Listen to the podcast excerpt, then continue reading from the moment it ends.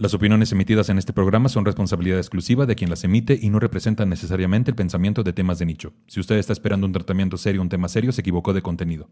Ya se le dijo, ya se le avisó, ya se le hizo el comentario. Violación a una niña. ¿Cómo, cómo aplicas todo esto que acabamos de Que le decir? corten la cabeza. Es correcto.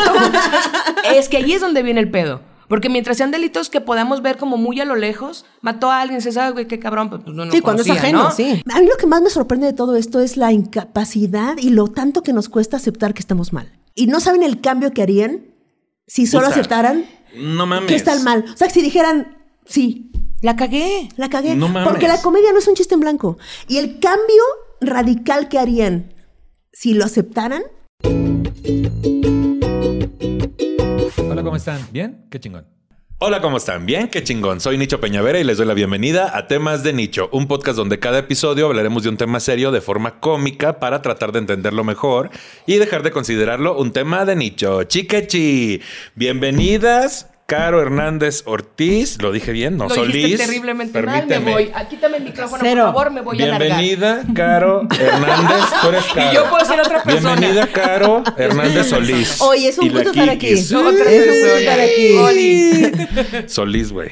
Como tú quieras, bebé. ¿Cómo estás el día de hoy? Pues aparte ya- de que aparte confundida. de que confundida y perdida, estoy perdida. Oye, Estoy ese es el día de la confusión. Caro, porque Es ahorita correcto. fuiste a dar otra colonia. Es Mercurio. No, no podías dejarlo, ¿verdad? Como tú te equivocaste, es como todos la cagamos aquí. Todos la cagamos, porque soy un hombre y que así ya te decía cualquier cosa. ¿se fue a otra colonia? Se fue a otra colonia. Pero estuvo padre porque conocí a otro señor, vendían elotes. Te- ya te hiciste amiga de un Uber. Mi amiga el Uber. El Uber, usted no es de aquí, ¿verdad? Pues se le nota la provincia. Sí.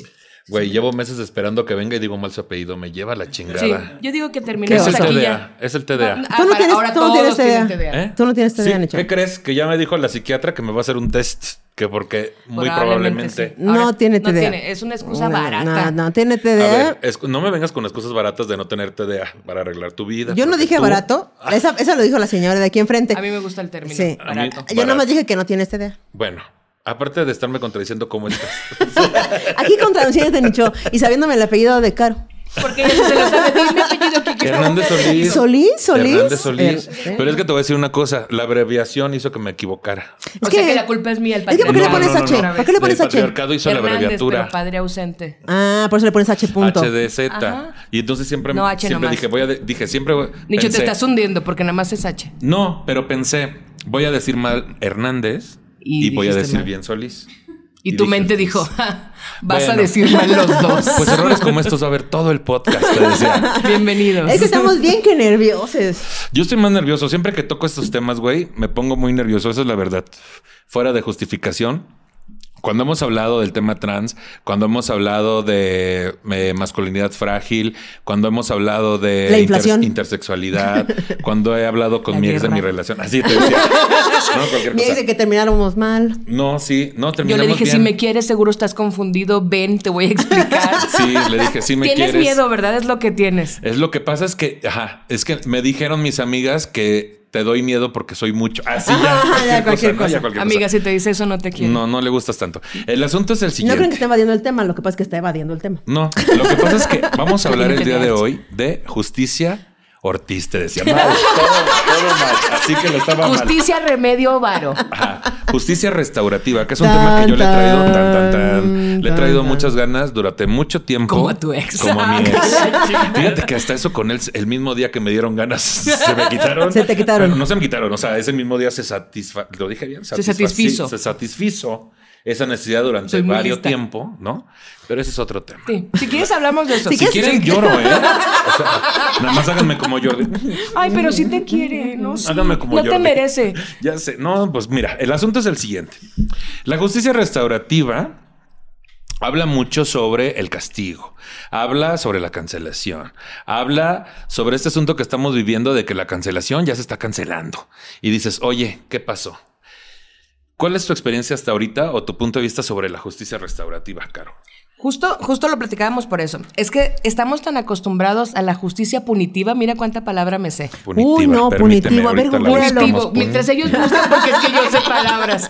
La justicia que castiga, pues entender justicia como el castigo, justicia que castiga, la punitiva, que cuando nos hablan de justicia restaurativa se nos hace poca cosa. Es como, pero ¿cómo? ¿Cómo no le vas a...? O sea, ¿cómo no cárcel? O asociamos inmediatamente que justicia tiene que ver con cárcel. Si alguien comete un delito, cárcel, porque eso es lo que nos han enseñado. Pero sí está un poco muy de la verga, porque no está chido, porque no ayuda a nadie, porque además nuestros centros de rehabilitación no rehabilitan, porque tenemos un chingo de sobrepoblación en las cárceles, porque además se van a la cárcel los que tienen menos, los de este tono, no como la cookie, sino más oscuros. La cookies, ahí está. Cookies. Pagado. Pagado. Pagado, karma. Hablo karma, de güey. la cookies, no de La- ella. de una cookie que bien güera. Pero una si te las- por eso no aprende las palabras porque está pensando quién se equivoca. Esa, por ejemplo, es justicia punitiva. Por ejemplo. Solo señalar, mira cómo la No, no agarré. me encanta, pero en este momento la estoy disfrutando. No me encanta, Entonces- pero a veces sí. Pero entonces, bueno, esa, la justicia restaurativa creo que tendríamos que ten- darle más eh, espacio, pues, pensarla más, reflexionarla más, eh, porque va, tiene más sentido. sí. ¿Y tú qué opinas, Kekis? Este, pues fíjate que lo que pasa es que así crecimos. O sea, crecimos desde niñas cre- creyendo que la justicia era eso, que la justicia es el castigo. O sea, no separamos el aprendizaje del castigo, ni el aprendizaje no lo incluimos en la justicia. Lo que queremos cuando algo te pasa es venganza. Y la venganza la obtenemos a través del castigo. Entonces nos, han- nos han educado socialmente, familiarmente, eh, estructuralmente, a, sa- a pensar que la justicia es justamente el castigo. Y eh, pues la justicia restaurativa justamente habla de ¿y qué tal qué otra cosa puede ser? ¿No? Porque el, el chiste de que se te castigue no significa que aprendas nada. De hecho, solo Muy guardas poco, rencor sí. a lo mejor. De hecho, solo guardas un, pero me la van a pagar. Porque, ¿sabes? Uno guarda ese tipo de. Pero desde. O sea, acuérdense cuando eran niñes, cómo funcionaba, ¿no? O sea, que tú no aprendieras y que solo se te castigara, solo guardaba rencor para tu hermano, tu maestra, tus compañeros o quien te haya puesto en esa situación viendo a- en la esquina con orejas de burro. Sí, mi acta de nacimiento salió así. Es que además, qué feo. güey. Se presta para tantas interpretaciones, pero vamos a seguir en otra interpretación. Yo siempre he pensado, güey, que, bueno, no siempre, porque antes pensaba puras pendejadas, pero últimamente pienso que sí, justo es el castigo como la única, eh, ¿cómo te diré? Porque hay una cosa con castigo y consecuencias, ¿no? O sea, el castigo es nada más tenerle miedo al castigo, pero esa persona le tiene miedo al castigo, pero nunca hace una un análisis de su comportamiento.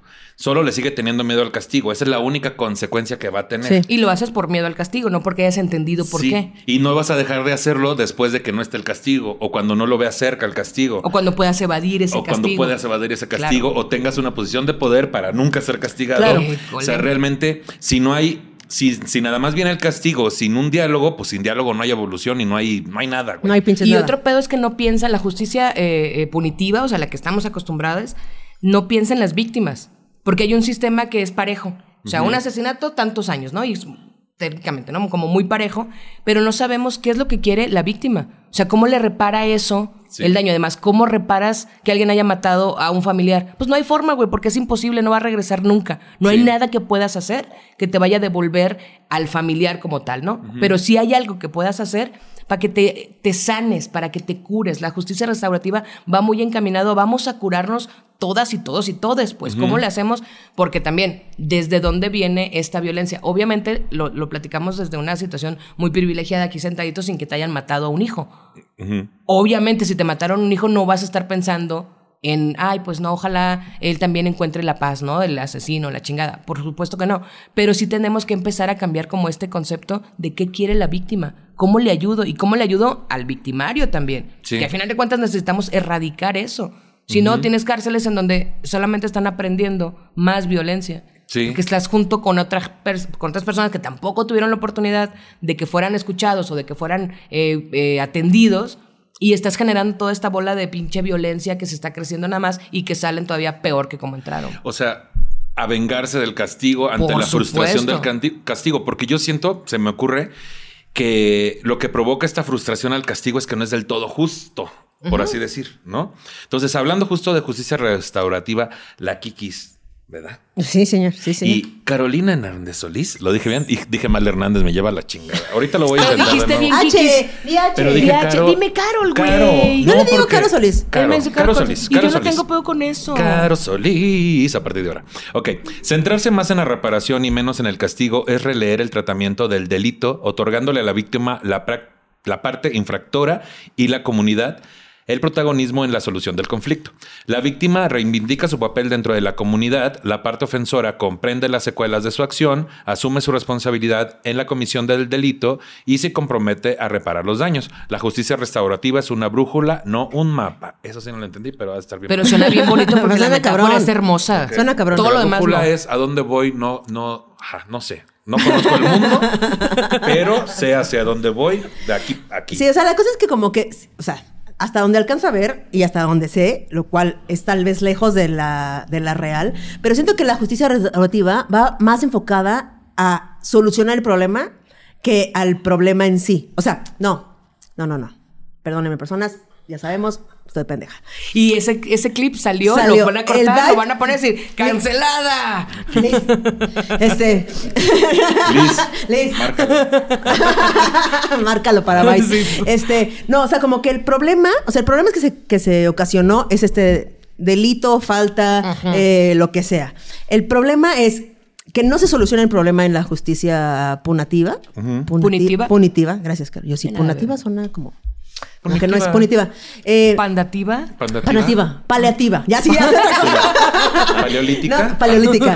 No, sino que ahí no se está encontrando una solución real. Solo es como el parche. ¿Sabes? Como, ah, bueno, tú vete para allá. ¿Sabes? Tú tantos años, tú cancelado, tú lo que sea. Pero realmente el problema no es ese. O sea, el problema es que la persona que ocasiona el daño a alguien más no entiende el daño que le está ocasionando. Y la víctima se queda con un vacío de justicia porque realmente la justicia no es justa. No, está siendo reparado el daño que le, que le causaron a la persona. O, ¿Sabes? No hay, nada más se queda como, siento un vacío del ¿y ahora qué? Porque yo no estoy mejor. Esa persona tampoco está mejor. hizo, o tampoco, esa está, tampoco está mejor. Nadie entendió nada. Cada quien con su golpe. O sea, ¿sabes? Y creo que lo que hace falta, sobre todo quitando los delitos de cárcel, los delitos fuertes, los delitos donde dices que cómo te reparan, ju- justo como dices, a un familiar, a un hijo, ¿Cómo? no hay manera. Pero hay un montón de cosas que sí podrían irse Sí. más a solucionar el problema de raíz, a nada más un parche como el, pues cancélenlo. Pues que ya no vuelvo a trabajar nunca. Pues Pero por ejemplo. Y ahí voy a, voy a hacerle al abogado del diablo porque el término es adecuado porque estamos hablando de justicia. Sí, sí, sí. Lo tendría yo apuntado ahí, de hecho lo volteé. Yo también lo puse ¿Lo aquí. apuntaste ahí? Ay, qué Al bueno. lado de Solís. Pero, por ejemplo, a mí la que me causa todavía mucho conflicto y no logro aterrizar la idea clara es en un caso de violación. Te voy a poner caso específico, ¿no? Entonces es como violación a una niña. Que también tú te pones así, Soles. Pues es que pues también. quiero, ah, pues quieres todo fácil, ahí como tener las respuestas ya hechas. Como Nicho. Pues, No estoy ajá, diciendo que Nicho lo quiere todo fácil, que lo quiere pues, fácil, no, ok. no. Violación a una niña. ¿Cómo, ¿Cómo aplicas todo esto que acabamos de Que le decir? corten la cabeza. Es correcto. es que ahí es donde viene el pedo. Porque mientras sean delitos que podamos ver como muy a lo lejos, mató a alguien, se sabe, güey, qué cabrón, pues no, no Sí, cuando es ajeno, ¿no? sí. Este, o se robó algo, ay, pero pues igual el hambre, ¿no? o, La lo más, o lo más necesidad, o- común, dijo algo inapropiado. Dijo, ah, de bañarte, no vas a estar No, no, no. A ver, es que justo mucha gente que está viendo esto sabe que vamos a hablar de temas como, eh, sin mencionar a nadie en específico, pero de la cancelación. Claro, porque en vaya las va. redes sociales, ¿no? Pero, pero, Pero, en por ese ejemplo, en caso en ese caso. específico, ¿cómo aplicas las mismas, eh, este mismo rollo de decir, no, pues ese a- al violador como tal, eh, hay que darle la oportunidad de que entienda su delito? ¿Cómo no lo va a entender? ¿No? Ahí es donde creo que nos causa mucho conflicto entender la justicia restaurativa porque y ponlo en alguien que conozcas. Claro. Ponlo en tus sobrinas. Ahí ya empieza a cambiar toda nuestra perspectiva y creo que esa es la parte que tenemos que empezar a, a- a plantear, a replantearnos. Si nos pasara a nosotros, tendríamos como esta soltura para hablar de decir, no, la justicia. Claro que punitiva". no. Por supuesto que no, Claro es que, lo no. maten. Claro, ¿sabes? que le Entonces- corten la cabeza, pero despacito. Claro. Acabo de ver un documental eh, de desapariciones y hay una frase que dice, eh, a una de las, es hija de una mujer que, se, que las, la levantaron, pues, ¿no? Se la llevaron. Y entonces le preguntan, ¿qué harías si tuvieras al, al, al tipo que se la llevó? ¿Qué harías? Y dice, le haría saber que soy la dueña de su miedo. Pues porque obviamente queda este círculo en el que lo que quieres es venganza. Ahí es donde está el- el- la bronca y, y es bien difícil encontrar el punto medio entre lo que te- en el deber ser y en el ser. ¿no? Claro. Sí, todo que, mi speech. que ahí el punto también es, si nos vamos a algo mucho más sencillo, mucho menos. Es que empezamos este, al revés este podcast. No, no, no. que haber empezado como tantito y luego no, no, nos nos fuimos vamos al al- revés. No, no, No, no. está perfecto porque justo me hace pensar que el punto sigue siendo eh, mientras no me pase a mí puedo tener más claridad. Pero Sí, la objetividad es mientras no me pase. Pero Obviamente. Siempre. Pero hablando de las cancelaciones en Twitter y todo lo que sucede ahora entre comediantes, eh, tiene que ver mucho cuando tocan tu comunidad, tocan tu círculo, tocan tus amistades, tocan tu gente cercana y, y- y a la que amas y quieres, güey. Ahí es donde uno también no, no sabe bien cómo Es reaccionar. que me- yo, yo tengo un doble discurso muy claro al respecto. Siempre tengo un doble discurso. Qué bonito. Este, sí. Me encanta. Sí, porque además como ya lo dijo, es como, pero tiene doble discurso. Ajá, lo sí, lo Sí, tengo. sí, Y me parece que es importante tener siempre un doble discurso. Porque Por si no- se te gasta el primero, Es que luego se te acaba. Es correcto. Y dice, ah, yo lo traía. y- Ah, no, Y dice, es- ah, yo tengo un doble. Yo traigo un discurso. ¿Dónde está? Bueno, saco el siguiente. No, siempre traigo, siempre tengo como un doble discurso al respecto, hablando de la cancelación de yéndonos a un lugar menos oscuro y que sea la cancelación es difícil. Pero, o sea, por ejemplo, siempre, siempre pienso, ok, la cancelación no está chido, ¿no? Eh, no creo que sea proactivo, no creo que sea fructífero, no creo que, ¿no? Pero hay de otra. Sí. Porque, a ver, yo digo, yo conozco varias gente que ha sido cancelada. Yo los conozco a todos.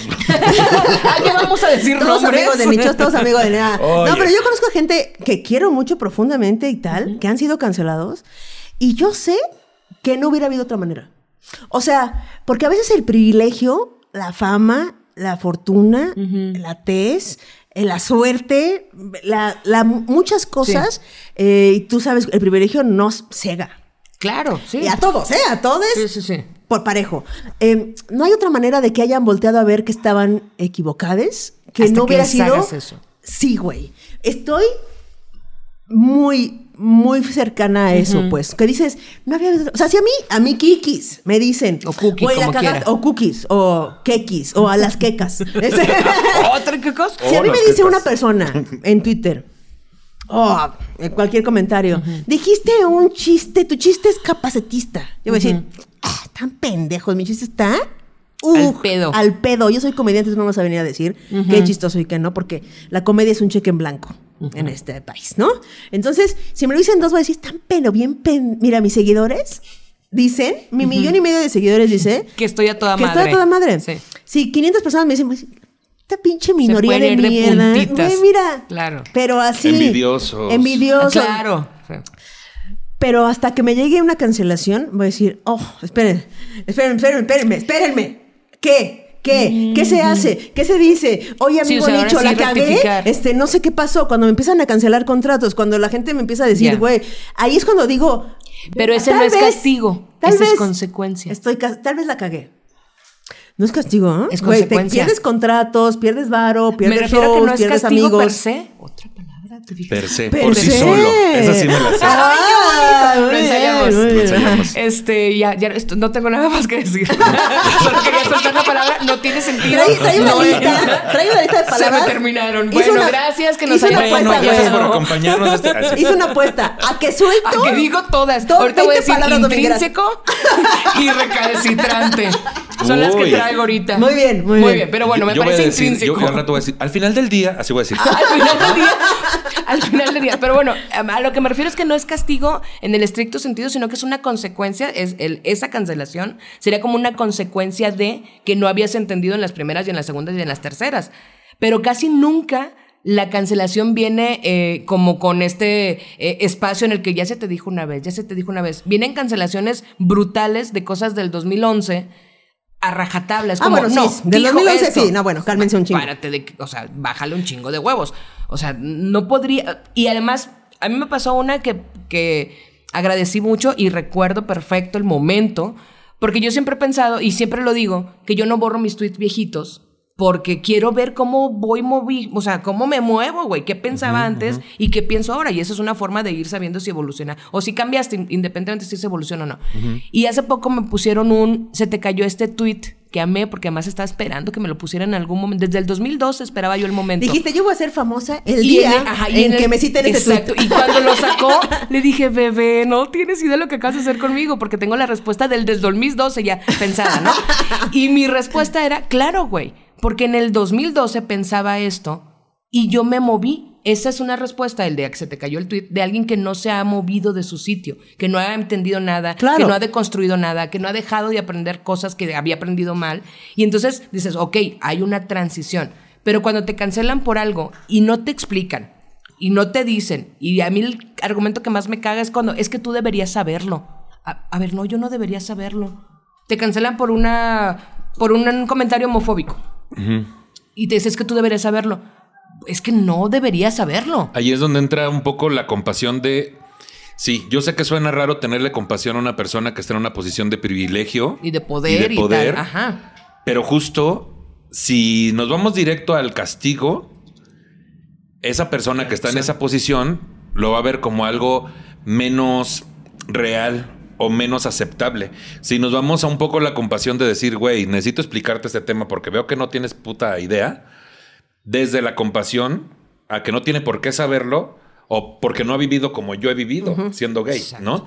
Entonces, ahí empieza un diálogo. Pero luego también sucede, Caro, que, güey, Ya le dijiste. en persona Ajá. te quiero marcar que esto es un error a mi punto de vista. Y te quiero decir cómo me siento yo perteneciendo a ese grupo. Y la otra persona es, no, güey, es un chiste. Ay, güey, ya X. Sí. Y volvemos al mismo punto y ahí regreso. Así como la frustración de estas personas que salen de la cárcel a veces más violentas o con más armas para Sí. vengarse de su castigo por esa frustración que les provocó un castigo injusto ante sus ojos. Cuando justo una persona que está en un privilegio ni siquiera le interesa, güey. O sea, le llega una cancelación o dos o tres Y se burlan, güey. Y se burlan y entonces hay un hay un grupo de un chingo de gente diciéndole que está en lo correcto y esta persona lo más cagado es que la persona dice, güey, la gente no está tan tonta como para replicar lo que yo estoy diciendo porque es un chiste. Y yo, yo insisto, sí, la gente es muy tonta. Mucha gente es muy tonta, güey. O sea, y a veces no es tontería, pero, y lo justo lo puse el- el- un textual de, a ver, es que ese chiste replica esas acciones. No es que las, no es que las, no es que nadie vaya a salir a matar porque tú hiciste un chiste de alguien que mató. Pues no, probablemente, o, o tal vez sí. Pero no es el punto. El punto es que valida algo que hemos estado diciendo mucho tiempo. Y entonces cuando hacen un chiste y alguien se ríe, dices, ah, pues entonces no es tan grave. Ah, pues entonces está bien. O ah, pues entonces con eso sí puedo jugar. Y vas como extendiendo el límite de que, ah, con eso también, ah, con eso también. Y de repente ya no tienes un pinche límite. Claro. y entonces no se trata nada más de lo que decimos en nuestros contenidos que valida ese tipo de cosas, sino que cuando hay una cancelación, nuestra actitud valida que toda esa gente que nos está apoyando Está se sienta doblemente validada, güey. Sí. Y, y todavía lo, lo vean todavía más normal, ¿no? Claro. No, y hasta envalentonados, ¿no? Porque ay, soy todavía más listo porque estoy del lado de la gente cancelada y Claro. estoy O sea, así. lo que yo quiero decir muy claro para que se entienda es, yo a mis compañeros del gremio les quiero muchísimo a la mayoría. La mayoría que han tenido cancelaciones les sigo hablando, con la mayoría he podido hablar. También con la mayoría, eh, bueno, no con la mayoría, pero con un par o, o tres he reaccionado desde mi dolor al, al meterse con una comunidad a la que yo pertenezco y que solo yo sé cómo se vive de cierta forma siendo gay o cercanamente. Sí, sí, qué pena, güey. Te decía, no habías visto este. No. No. No ves amigo. Había señales, ¿verdad? Ay, perdón. Entonces, quiero dejarlo muy claro. Yo ya he tenido oportunidad de hablar con las personas directamente, con personas muy canceladas por diferentes motivos. Por comentarios transfóbicos, homofóbicos, por acusaciones de acoso sexual, por acusaciones de violación. O sea, he hablado con esas personas tratando de ser compasivo y entender que no tienen por qué saber lo que yo sé o lo que otras personas saben. Pero lo que quiero dejar muy claro es, si esas personas siguen sin tomar en cuenta un punto de vista y se respaldan en la cantidad enorme de fans que tienen, Sí. Eso está muy de la chingada, porque se vuelve igual de totalitario a como ellos ven a quienes les quieren cancelar. Que el totalitarismo es muy parecido a la religión, güey. Es yo tengo la razón, aquí está el castigo y desaparécete. Eso no cambia el sistema. Y entiendo que haya mucho coraje contra las personas porque representan todo un sistema. Pero el cancelarlas no va a cambiar el sistema, güey. Solo se vuelve un miedo al castigo y a algunos de verdad les vale tanta madre, güey. Entonces, da mucha impotencia. Así como hablamos de un caso muy cabrón, como una niña que haya sido asesinada, violada, etcétera, eh, da mucha impotencia que, que no haya que no haya un castigo, güey, o que, no- que haya impunidad, porque ese es el problema. Esa es la palabra, sí. Ese es el problema, que hay tanta impunidad que el coraje todavía se hace más grande y es quiero que se mate a esa persona que violó, que mató a esta niña, ¿no? Pero si nos vamos incluso a un, a un nivel no, no, no diferente, pero sí tal vez En otra proporción. en otra proporción, este asunto de yo dije algo súper inapropiado, me estoy burlando de esto, la gente me está apoyando, quienes denunciaron, no digo que estén en lo correcto, pero se vuelven totalitarios y el, el acusado se- o el cancelado se vuelve totalitario y no hay ningún diálogo, ningún acercamiento, Ni ningún ninguna aprendizaje. ni ningún aprendizaje. Y entonces estamos en un momento donde se vuelve Pedro y el Lobo, güey. O sea, cada vez hay más cancelaciones por diferentes motivos y cada vez la gente se harta más porque como no termina en nada, Sí. ya cada vez le estamos dando menos importancia cuando sí son cosas importantes. Pero lo importante sería tener un diálogo, no que no pase nada. Y es lo que hemos aprendido. No pasa nada, güey. Puedes acosar, puedes coercionar, puedes ser transfóbico, puedes, llegando a millones de personas, puedes ser homofóbico, puedes ser misógino, puedes ser capacitista, que yo no digo que yo no lo sea, porque en mis chistes también de cierta manera Claro. lo soy. Pero en el diálogo de la comedia uno se excusa y ahí todo es, estoy en lo correcto porque me apoyan millones de personas. ¿Cómo, cómo empezamos a jalar ese hilo? ¿Cómo empezamos a cambiar las cosas?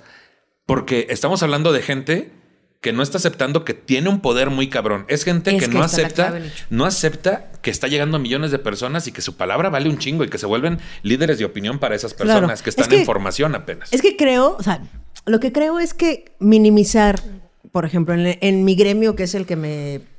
En el que habito, pues, ¿no? La comedia.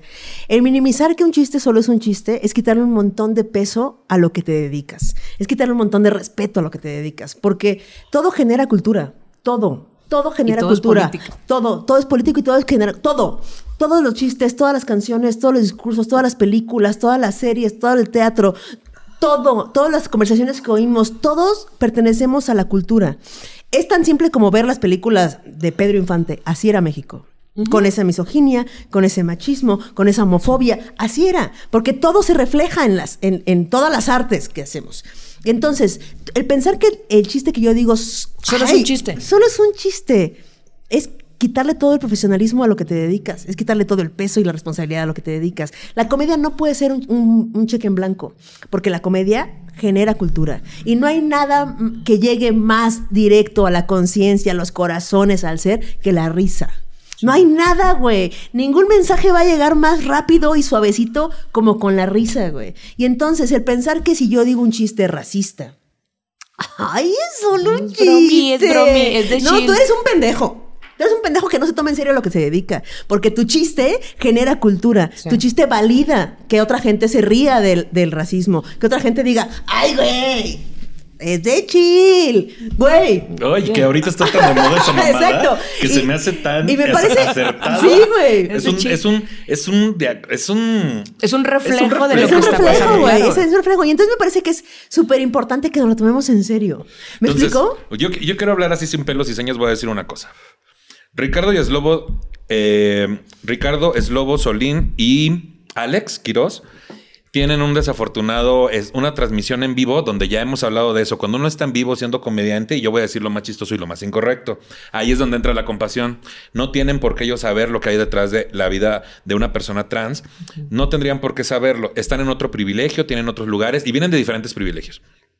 Viene este comentario, se hace viral, lo publican en todos lados. Gran parte del fandom empieza a cuestionarnos a Ana Julia, a mí, supongo que a ti también, a Ofelia Pastrana, a todos los que hacemos comedia de la parte LGBT, después de que, si no me equivoco, Elisa Sonrisas, una chica trans, le señala. No fue Ofelia. Fue Ofelia Pastrana. Después le sigue eh, Elisa y así seguimos, ¿no? Entonces, mi primera reacción fue hablar con ellos dos, ¿no? Y decirles, güey, si necesitas saber algo desde mi ignorancia, te puedo ayudar. ¿sí? Al día siguiente me detonó la tacha y dije, tengo derecho a estar emputado. Y después de recibir tantos mensajes, les contesté a sus fans. Los arrobé a los cuatro y les puse, pregúntenles a ellos. Ellos ya saben lo que yo opino. ¿Ok? Lo tomaron de- algunos como traición, otros como todo, pa- todo bien, güey, ¿no? Después tuvimos oportunidad de hablarlo. Y según yo, estamos bien. Pero, el- pero el asunto, por eso, Siri, ya sé que estás para ayudarme. Está para ayudar, pero te sientes mal. Sea, ¿quieres, ¿quieres un abrazo? llorar. No, no, ya me voy. ¿Quieres un mezcal? No, pero, por pero te, favor, voy a decir, te voy a decir cuál es mi punto. Mi punto es el siguiente. Lo digo así sin pelos y señas porque es algo que yo ya hablé con ellos y que la gente tiene que terminar de entender. Estamos hablando de consecuencias, güey. Sí. Entonces, ellos hacen un acto que a ojos de muchos nos pareció ofensivo. Vienen un par de personas y lo señalan buscando un castigo. Sí. Y esas personas empiezan a sufrir consecuencias por señalar a alguien que está A en una otra parte, posición de mucho más poder. Sí. Claro. Entonces, incluso consecuencias que yo viví también, porque después de eso me empezaron a atacar muchas personas e incluso yo perdí comunicación con Slobo y con Ricardo un buen tiempo, porque no los busqué yo también, ¿no? Cuando hubo oportunidad de hablarlo, lo hablamos extendido, ¿no? Yo les dije mi punto de vista y les dije, güey, no te estoy pidiendo una disculpa, No más quiero que sepas quiero que sepas cómo me, siento. sentí, Sí. pero me interesa saber cómo te sentiste, güey, porque desde la compasión también entiendo que, Que sus contextos son distintos. Son distintos. Eso ¿no? es importante. Hasta ahí va- vamos bien. Pero sufrieron consecuencias Ana Julia, Patti Vaselis, Elisa, Ofelia, Kiki. Cookie. Kikis, Cookie. Cookies. Cookie. Cookie. Cookies and cream. Y Cookies yo- and cream. Y entonces revisa quiénes sufrieron consecuencias y de repente tenemos que la gran parte son personas de la comunidad LGBT que Otra son las vez. que fueron ofendidas en primera instancia, güey. Y entonces, ¿qué aprende la gente? A ver, a lo mejor lo que yo aprendí es, ok, yo de entrada no me identifico con haber buscado su castigo. Me bus- lo vi como una defensa ante sus fans que ya me tenían hasta la madre. Pero estas personas a lo mejor lo que aprendieron fue, este, no, pues ya no voy a señalar a nadie, güey, porque hay un castigo, hay una Porque si, consecuencia. porque si pongo dedo, entonces me va mal a mí. Me va mal a mí, que es una historia que repetimos Un en de todos lados, güey. Acoso sexual a las mujeres en los trabajos. Yo señalo a la que corren es, a mí. mí. Sí.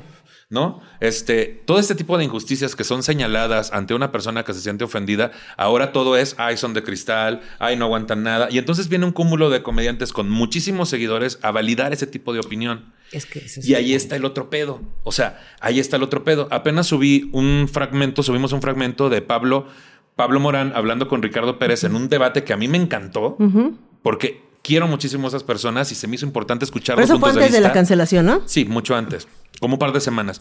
Y justo Ricardo, Pablo y yo estuvimos hablando porque Ricardo tuvo el interés de preguntarnos sobre la transexualidad, sobre ser transgénero, sobre todo eso. Estuvimos platicando aquí muy a gusto. Y después subimos este fragmento y lo comparte Adrián Marcelo de que, güey, qué buena callada le dieron a Pablo, algo así, ¿no? Y chingo de gente, de que dos por uno callaron a Pablo y a Nicho, y chingo de gente, chingo de gente, chingo de gente. Yo me relajé de a madre, pero dije, Pablo dio muy buenos puntos de vista a todo el programa, güey. Sí, pero la gente no está dispuesta a argumentar porque lo que quiere es como que te validen otra vez lo que tú ya piensas. Sí, y es muy sencillo que un Adrián Marcelo, un Chumel Torres, que también saludos a mi compa, o sea, lo compartan diciendo. Este, y sin poner el link, hijos de la chingada, que es lo que más Además, me porque eso se monetiza. Ay, mi dinero me cayó. Ay, los Porque odio. mí lo demás como quiera, pero la Lo monetizada. demás como quiera, pero yo pago todo esto, muchachos. Yo no tengo, yo no tengo su privilegio. Ustedes no creen que esto me patrocina. Yo no tengo, me estoy comprando agua a mi marca, muchachos, para las invitadas. En bodeguita Es horrera. great value, es great value. Entonces, el asunto es el siguiente, güey. Chumel, Adrián, quien- quienes compartan, tienen que entender también el poder que tienen, güey. Y está bien que den Tienen sus- que linkear el video. tienen que linkear el video. No, pero mi punto es, yo también desde la compasión digo, Adrián viene de otro contexto, Chumel viene de otro entorno también, güey. Pero ahí, Pero, pero no se trata nada más de desvalidar a, a Pablo así de que, ay, Nada se aprendió, pues, nada se aprendió. eh, ahí nada se aprendió, pero ahí además es justo lo que decías. Si tú le dices una vez y le explicas por qué y te dice, a ver, yo, yo en ese mismo contexto del, del mismo chiste, yo con Slobo también platicamos el tema.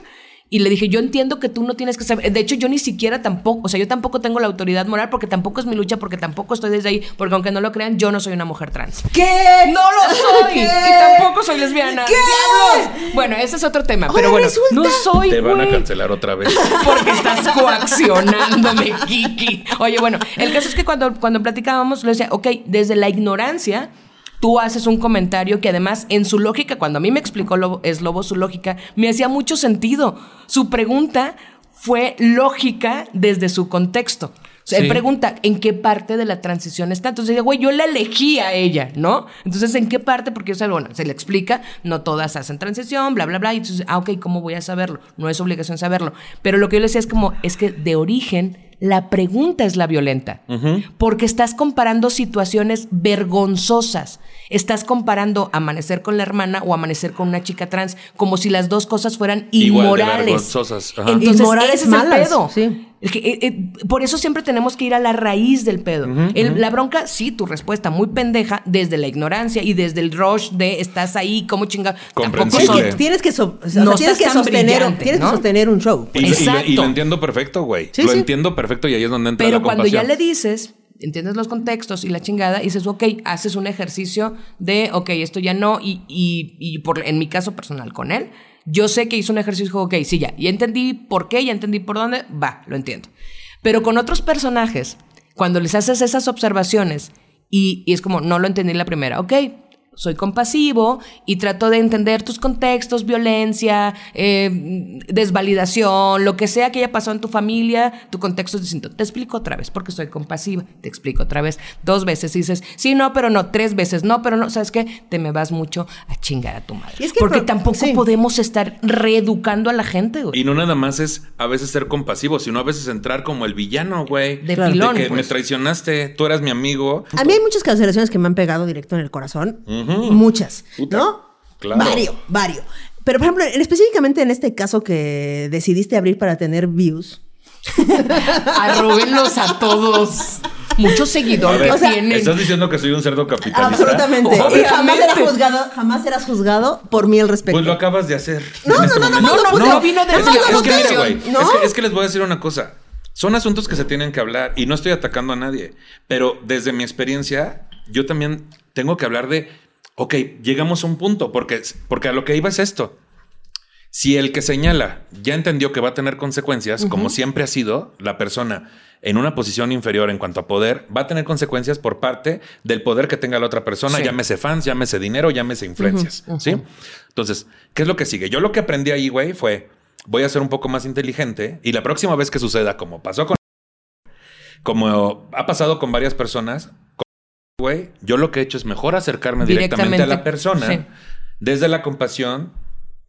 No usar yo también mis herramientas porque en ese momento fue un momento de coraje y frustración por muchos asuntos míos, güey, porque toda la vida yo siempre de agachón con la gente de más dinero y por eso me botó la canica y la tacha. Porque ¿no? otra vez es tu herida. Porque es mi herida, no de ellos. Entonces dije, ok, desde mi herida voy a aceptarla, ya hablé con ellos y cuando pasa otra cancelación, mejor hablo directamente con la persona. Y lo primero que me preocupa es saber si tienen contención, güey.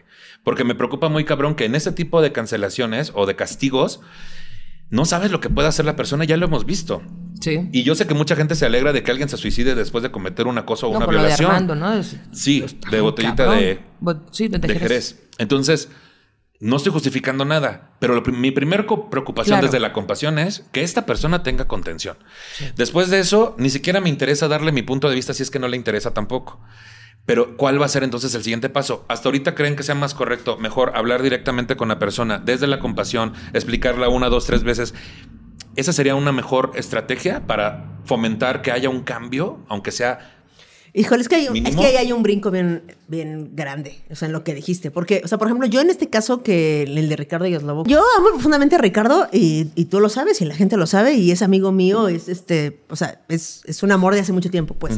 Y, y yo, le, yo hablé con Ricardo y le escribí y le dije, ¿cómo estás? Y bla, bla, bla, bla, bla. El día que salió el todo el pedo, porque también amo profundamente a Ofelia Pastrana y también amo profundamente a Elisa Sonrisas y a un montón de gente trans que habitan mi corazón y estaré yo en su lucha en todo lo que necesiten porque es una de las poblaciones más vulneradas en México por muchas razones que no deberían de estar y son Claro. unas personas las mejores personas que yo conozco yo creo que eh, pertenecen a esa comunidad y entonces tú ves a eh, estas personas con una, eh, pues, una privilegio abrumador, que tampoco ha sido que se, así, o sea, bueno, sí nacieron en ese lugar, pero también han trabajado un chingo y han trabajado cabrón para llegar a donde están, y eso no tiene nada que ver. Y ves a esta comunidad súper vulnerable, de las más vulnerables que hay en este país, eh, en una lucha no hay, o sea, no es un tiro justo ese pedo. A mí lo que más me sorprende de todo esto es la incapacidad y lo tanto que nos cuesta aceptar que estamos mal. Ah, claro. Es, güey, haz de cuenta que les están así, o sea, ¿cómo? Y no saben el cambio que harían si solo Puta, aceptaran No mames. que están mal. O sea, si dijeran, sí, La cagué. la cagué. No mames. Porque la comedia no es un chiste en blanco. Y el cambio radical que harían si lo aceptaran, no mames, no mames. No mames el boom. No mames. No, no, no, así como no alcanzan a ver la capacidad que tienen de influir en otros de forma negativa, no alcanzan a ver todavía la capacidad. Porque se Sí. vuelve justificación. Decir, este, No no, es mi pero toda esa gente yo le he ayudado en su vida porque le hago reír y olvidarte de sus problemas. Qué padre, güey. Qué hermoso. también lo hacía. Sí. El tigre Azcárraga también, claro, güey. también tenía un montón. Y tenía un montón, Qué güey, hermoso, claro. pero sí. justo eso es, es mucho más sencillo, cegarse y decir, pero provoco mucho más beneficio. Y decir, mis amigos me traicionaron, a voltearse a cuestionar qué realmente de lo de- es su responsabilidad como persona. Claro. Entiendo que debe ser un shock muy fuerte también hacerse responsable de tanto. No, es demasiado. Es, demasiado. y ahí está la compasión. O sea, entiendo que no se pueden hacer tan responsables de tanto, pero chingado el gran, el gran cambio que harían, güey. Claro, porque justamente es como este agarrarse de tener la razón. Me parece súper Porque a empobrecedor. nadie no, claro, porque a nadie le gusta que le digas que A estás nadie, equivocado. Es a totalmente. nadie. Y menos de forma violenta, Y digamos. menos tan público. Sí. Que por eso la- a la pregunta que, que decías ahorita, que es mejor en corto, probablemente sí, como primer acercamiento sí, güey. Porque cuando a ti te castigan en público, cuando te regaña tu mamá delante de la vecina, pues te caga, güey. Claro. Pero si tu mamá te dice, mira, ven, pendejín, te voy a decir, y te dice que en corto, igual te caga, pero menos, porque por lo menos no tienes la ex- no te están exhibiendo. Entonces, el exhibir vuelve, vuelve un poco, te vuelve Sí, un poco el arde, villano también. claro, o sea, vuelves a repetir la misma cosa que estás juzgando. Es Sí. como, y, y volviendo como a agarrarnos de, la justicia restaurativa, que es de lo que estamos hablando, ah, este, es matar al que mata. Ujú. ¿Por qué no me hace clic matar al que mata? Pues porque estás haciendo lo mismo que estás juzgando, ¿no? Y un poco en, el, en esto exhibirlo, estás haciendo lo que juzgas. Pero sí es importante que entiendan la... Yo hablo mucho y, y- y a veces no les no, no encanta a todo mundo de la responsabilidad social. Es que yo no la pedí, me vale pito, o sea, no la pediste, pero ahí la tienes, viene junto con este boom que tienes de miles de seguidores escuchándote, y es que no es mi obligación, es que es un poco sí, es que un poco sí es tu obligación, porque si tú notas el impacto que causas en las cosas que dices mal o inapropiadas o inadecuadas, imagínate el impacto que causa si la dijeras o si, Claro, o si güey. lo usaras pal- es como los malvados y los buenos, pues. El- Como lo dijo- Superman, lo sí. dijo el, el tío Ben lo dijo. Un gran poder conlleva una. Y era el tío Ben, güey. Lo mataron güey. por decir eso, puñetón. Para que veas, O sea, güey. güey, por supuesto que tenía razón. Y Lo dijo güey más mamado, Lo más dijo, joven y con más exacto. seguidores. Obvio que tenía razón. Entonces, mientras no entiendan eso o mientras no dimensionen eso, no vamos a poder avanzar y vamos a estar dando Claro. Y círculos. también es muy círculos, importante, güey. o sea, yo siento que yo he, sido de la verga. O sea, yo he tenido chistes homofóbicos, igual, racistas, clasistas, igual. Yo no, yo siempre lo he hecho bien. eh, gordofóbicos.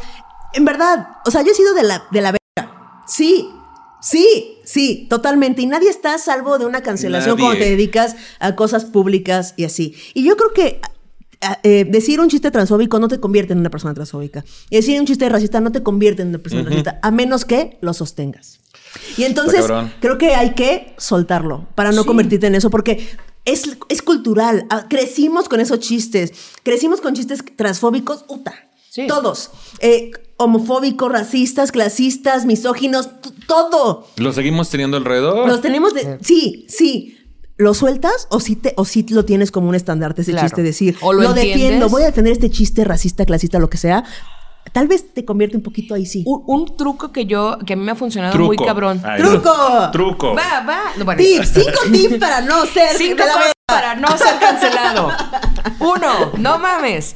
Este, no, o sea, por ejemplo, una de las cosas que yo hago para mí y que lo aplico para, para otras personas es cuando hacen un chiste o cuando yo quiero hacer algo o quiero hacer un comentario, pregunto por qué, por qué te da risa.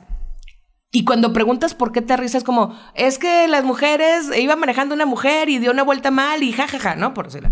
Pero, ¿cómo? No entendí. ¿Me lo explicas? Y cuando le pides a la gente que explique el chiste y por qué es gracioso, es muy común que caigan en cuenta que es como, ah, ok. Que no hay argumento. No hay Claro. argumento. Cuando preguntas por qué te da risa, entonces caes en cuenta de que tu argumento no se sostiene. Y a mí me funciona incluso para cuestiones más periodísticas, de cosas elevadas, no como los chistes, sino ya periodismo. Algo ¿no? chingón, algo de gente algo de bien, gente bien, cosas, gente que que estudió, un movimiento, sí. exacto. Ay, voltearme tantito el ventilador porque no me está dando nada. Porque pues iba a la escuela y todo. Pero bueno, funciona igual. Cuando yo me cuestiono es como, a ver, ¿por qué, ¿por qué quiero decir esto? ¿O por qué le quiero contestar así? ¿O por qué, de dónde viene? Y casi siempre encuentras que viene de la herida que traes Claro. ahí. Sí, sí, mamá sí. no me abrazó lo suficiente. güey. Claro. Pero, pero ahí se vuelve también, güey. O sea, lo que yo aprendí, aparte de aprender mejor hablarlo en persona, que repito, el tweet que yo puse no era pinches nada comparado con todo el señalamiento. Era nada más, no me estén chingando a mí, pregúntenle a Ah, ellos, sí, sí, ¿no? Pero claro, estaba en medio de un chingo de tweets que decían cosas muy cabronas y lo metieron a la misma canasta. Ya tuve momento de aclararlo, repito. Pero la, la, otra cosa que aprendí y otra postura que he tomado es, ay, por mí que se matan entre todos. O sea, de repente tomas esa postura. Sí, que ya no porque me voy a dices, meter, ya no me voy a meter. Porque cansa, porque me, me, me perjudica, etcétera, ¿no? Entonces, pasando ahora sí justicia restaurativa, porque según nada de lo que dije era de eso, les voy a leer los tres pilares de la justicia restaurativa. Jalo. Hay tres conceptos fundamentales o pilares que merecen ser tratados con mayor profundidad. Los daños y necesidades, las obligaciones y la participación. Uno, la justicia restaurativa se centra en el daño. La justicia restaurativa concibe el crimen antes que nada como un daño ocasionado a las personas y a las comunidades. Al preocuparse principalmente de que los ofensores reciban su justo merecido, el sistema legal les otorga a las víctimas un interés secundario en el mejor de los casos. Por el contrario, centrarse en el daño ocasionado implica una preocupación inherente por las necesidades y roles de las víctimas. O sea, volvemos al punto. No es la ¿Qué individualidad. quisieras de qué? O sea, no es, no es, no es, Claro, no es- claro. no es si castigo al que delinquió, no es si defiendo a la a esta víctima en específico. Es, es todo un sistema, güey. O sea, no puedo pensar que al eliminar o castigar o cancelar a esta persona Se el va sistema va a cambiar. Claro. Si metes a un ratero, no se acaba el robo. Me tengo que centrar en el delito, cómo lo cambio, cómo evito, no en esta persona. No, y también en la víctima, güey. O sea, porque la onda no es decirles, este, periodicazo, pa, no, no digas eso, no, Sí. ¿sabes? Sino es asegurarnos que no vuelva a haber un chiste transfóbico que, que normalice la violencia contra la comunidad trans. Eso es de lo que tendríamos que preocuparnos. ¿Y cómo lo logramos eso? ¿Cómo logramos que estas personas, llámese Ricardo Deslobo o u otras sea. personas, repliquen este discurso de odio donde lo peor que te podría pasar es que, te- que estés con una chica trans. ¿Cómo? ¿Cómo le hacemos? Porque que este güey... ¿Cómo hacemos que esto no vuelva a pasar? Esa es la justicia restaurativa. ¿Cómo, cómo le hacemos que a esta, a esta comunidad violentada, marginada, vulnerada históricamente, no le vuelvan a dar un putazo? No se me ocurre bien cómo hacerlo, pero se me ocurre perfecto cómo no hacerlo. Y el cómo no hacerlo es mantener tu postura para que vayan un chingo de personas, seguidores con personas LGBT, a hacerle chistes homofóbicos y transfóbicos, como fue en este caso. O no hacerte responsable, que sucede en muchos de los casos también. O sea, no en este caso específico, pero en general en estas partes en donde alguien dice una, una cuestión violenta y cuando se le señala, lo que hacen es validarlo y aventarte este, este montón de eh, seguidores, que también, sí, sí entiendo que hay gente que es muy pendeja, pero también hay que darle crédito a la gente y que se haga corresponsable de lo que hacen. La gente se da cuenta eh, Y voy a poner otra vez el ejemplo de la, de, del güey este que dijo que yo doy pizza porque a la gente le mama la pizza.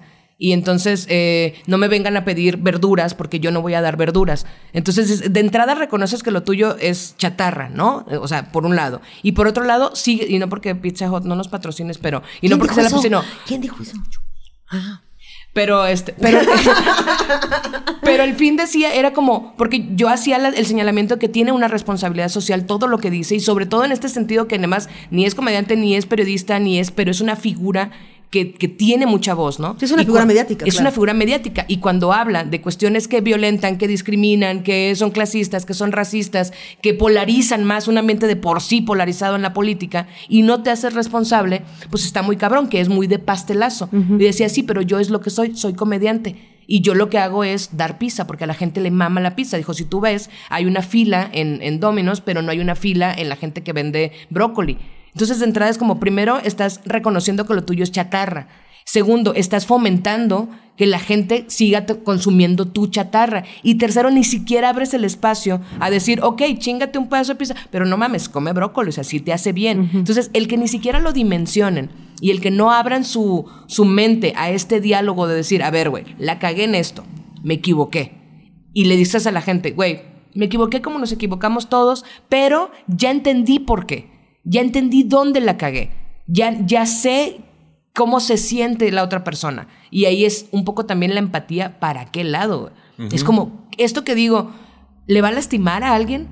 ¿Y neta no te importa? O sea, ¿de verdad te vale madre la comunidad en general, ¿eh? La comunidad LGBT, pero Sí. también eh, la gente que está precarizada o la gente que está racializada o la gente que tiene problemas, o sea, la, la gente con, dis- eh, con diversidad funcional. O sea, ¿de verdad te valen tanto madre? O sea, cuando ya haces eso, ahí sí es donde yo creo que coincidiría con Cookie. que habría que cancelar, Con pues. Cuca. Con Con Cuca. Cuca. Con Puca. Que entonces ahí sí dices, güey, pues entonces sí no me queda de otra más que pedir cancelación porque no están entendiendo, a pesar de que se les diga, se les insista, inclusive se les repita. Claro. Ahí está muy cabrón, güey. ¿Qué haces? Ya O sea, se les dijo, ya se les comentó. Inclusive se les repitió. Fíjate. Ahora, segundo pilar, las ofensas conllevan obligaciones, por lo tanto, la justicia restaurativa resalta la importancia de la responsabilidad activa del ofensor y de las obligaciones que ésta conlleva. Los ofensores tienen que empezar a darse cuenta de las consecuencias de sus acciones. Además, esto implica que tienen la responsabilidad de enmendar el daño en la medida de lo posible, tanto de manera concreta como simbólica. Que esta parte, pues, es donde Todos ahí, porque alguien hace algo, le cancelan, saca un video de disculpa y dices, no le creo.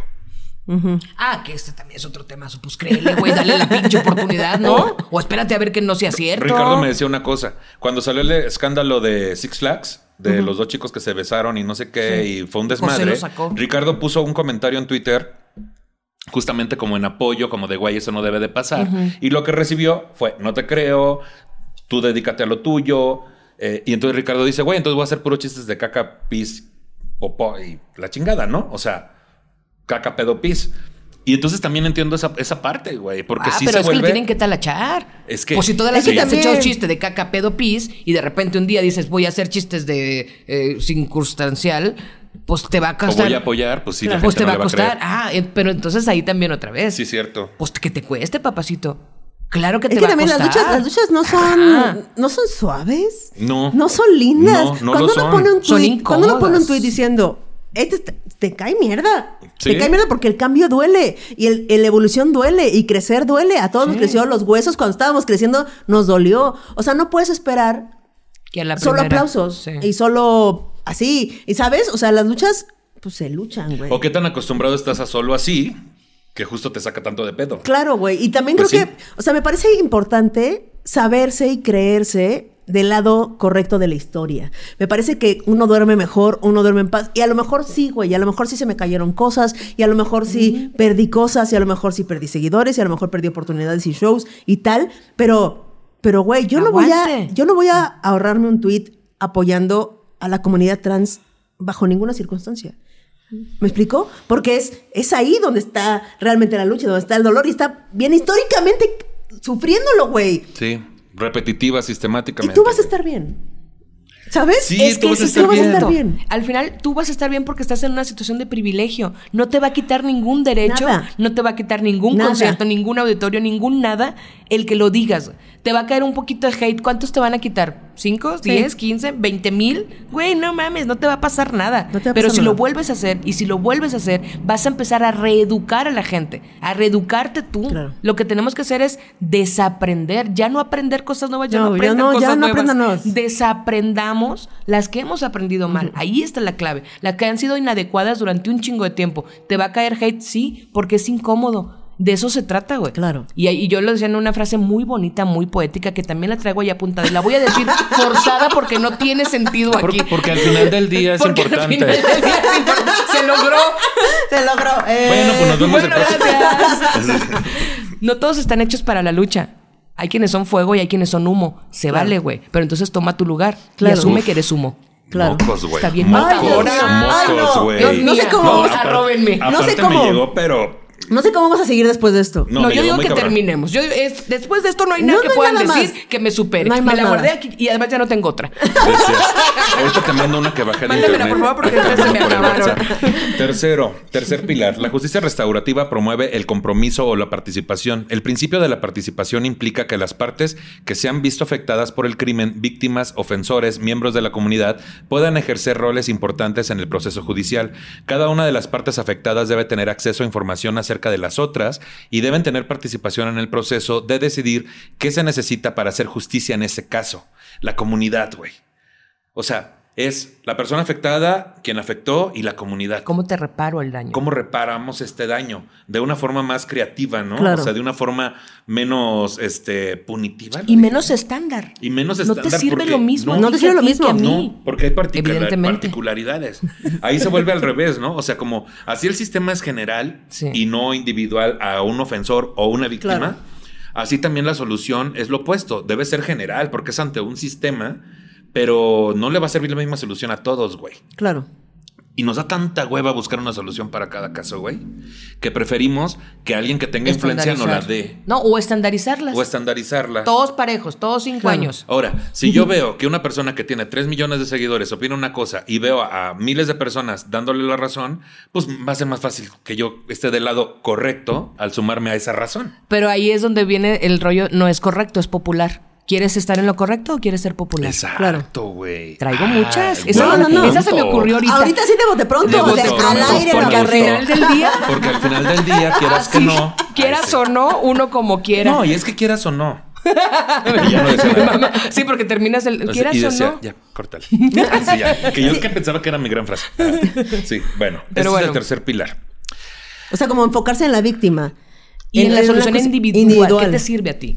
Claro. Sí, y, pero incluir al ofensor también, güey. O sea, incluir al ofensor y a la comunidad también. Sí. Que nos deja tranquilos a la mayoría, pero también propongamos cosas más creativas, no, Claro. no las están. Es que sí suena a un sueño muy guajiro. Así o sea, es. sí suena a una utopía inalcanzable, inexistente, pero sí creo que si nos empezamos a enfocar no en estos delitos terribles, horribles, donde dices que le corten la cabeza despacito, muy despacito, ¿sabes? Sino a a estos casos, justamente, los pequeños, los, los, los güeyes, si te doy un putazo en la nariz, ¿para qué te sobo la espalda? No tiene sentido. Bonita analogía. ¿Qué tal esa frase? Está genial, ¿eh? Cero, así. Y todos, eh, ok. No, pero me, o sea, pero me Porque refiero al como... final de cuentas. Sino como en, en estos casos como más pequeños, Sí. en esos casos con menos relevancia, donde no se... No es un delito así cabrón. Creo que empezaremos a cambiar de poquito a lo mucho, a lo grande, a lo cabrón, ¿no? Porque empezaremos a ensayar y a practicar el aprendizaje de quien lo cometió y el, Sí. y el que no se le vuelva a repetir a la víctima y que sea lo menos doloroso posible. Me parece muy bien. Entonces pasemos de comentarios desafortunados, llegándole a muchas personas, a, por ejemplo, acoso sexual, güey. Y después, abuso sexual. O sea, también ha pasado. En esta sociedad es algo muy frecuente. Y a mí me han tocado también casos de cancelación por ese sentido. Y no justifico a las personas, pero vuelvo a la compasión. A mí me ha tocado ver también gente que cae en una depresión, pero súper profunda, que tiene que medicarse un chingo, que no puede dormir, que pierde contratos, que pierde su lugar en un trabajo donde le ha chingado muchísimo. Primero negando que habían incurrido en un acto, después entendiendo, aceptándolo y haciendo todo un proceso para después poder pedir una disculpa que fue aceptada. Y ahí es donde entran estos puntos. ¿Qué necesita la víctima para no ser revictimizada? Porque también es obvio que cae en este asunto de ¿estaré loca? ¿Estaré loco? Con esto que, que siento que pasó. Porque hay Claro. tanta gente diciendo que no pasó y que estoy exagerando. No, y porque además en el caso específico las morras hemos vivido con eso todo el tiempo. Toda la nos vida. han dicho que estamos exagerando, que somos unas locas, que, que a todos nos insulta, que ahora todo nos molesta. Y entonces vives con un chingo primero de, de miedo a, a cagarla porque se- a lo mejor no. Para que tú, cuando la gente pregunta, es que ¿por qué no denunció antes? Mil cosas, pero una de las razones casi siempre es porque ni siquiera sabía que había sido un abuso.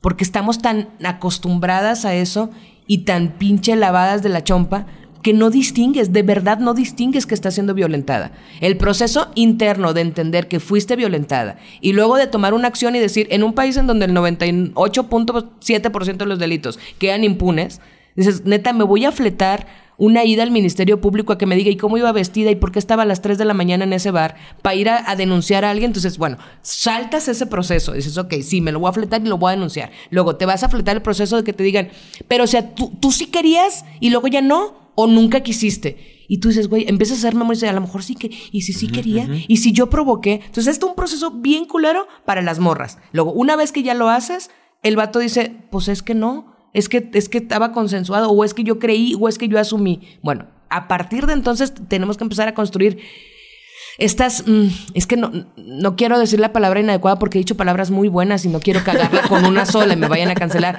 pero a, a construir como estas líneas en donde sí está siendo violentada y en donde la otra persona no está entendiendo que está siendo violento. Porque existe. Y eso creo que, en la- en- sobre todo en los feminismos, estamos bien renuentes a, a aceptar la posibilidad de que el vato, honestamente, digo el vato porque generalmente así es la violencia, que honestamente no haya sabido que estaba siendo violento. Sí. Y ahí otro punto. Otra vez el privilegio. Y compasión porque el vato está en un sistema también. Que le ha permitido y que le ha dicho que eso está chido, que, así y, es. Y que, y que ya, hemos- ya lo hemos dicho aquí cuando hablamos sobre justamente consensual, ¿no? Que fue el asunto de vatos, decías tú, ¿no, Kikis? Vatos, ya no les creemos que están pendejos. Ya Ese no argumento. Ya, ¿no? güey, qué hueva. Ya, qué hueva. Pero luego viene la otra parte donde también están en una posición de poder y hay cierta, cierta venda. Porque aunque no sea hablando de seguidores ya, estamos hablando de ser hombre. Ese es un gran privilegio. Ser un hombre heterosexual Totalmente, bu- es un gran privilegio porque en cuanto pasa esto, a lo mejor no tienes gente en Twitter escribiéndote, güey, no, pinche vieja loca. Pero alrededor- Pero alrededor, en tu entorno, tienes un chingo. Y los principales son tu familia, güey. Y tus amigos. Y es- incluso testigos. Entonces es como, ¿cómo pretendemos que esa persona se entere? ¿No? O, o analice un poquito. Pero lo que sí es verdad, que sí, por lo menos sabemos la forma que, que no es la correcta, que es apoyándole y diciendo, tú estás bien, compa. Pinche vieja borracha, drogada, es- es- siempre anda así, güey. Ya se metió con fulano. O sea, es como, a ver, güey, lo que quieras decir, lo que quieras decir, sigues en una posición de poder. Claro. ¿No? Eso es un gran pedo, güey. Porque otra vez es el sistema. Sí. Es que tenemos que ir contra el sistema. O sea, yo. pero- y Yikis dijo ahorita algo y ya se me olvidó, pero era Pero muy era bueno. cabrón, era muy era bueno, era súper. Hay que buscarlo. Estaba como en el 52. que es el. O sea, no estás atacando. No eres racista. Estás siendo racista. eh, En, en ciertas circunstancias, ¿no? No, eh, es, no es la persona, sino el sistema que le permite a esa persona salir impune en esa situación.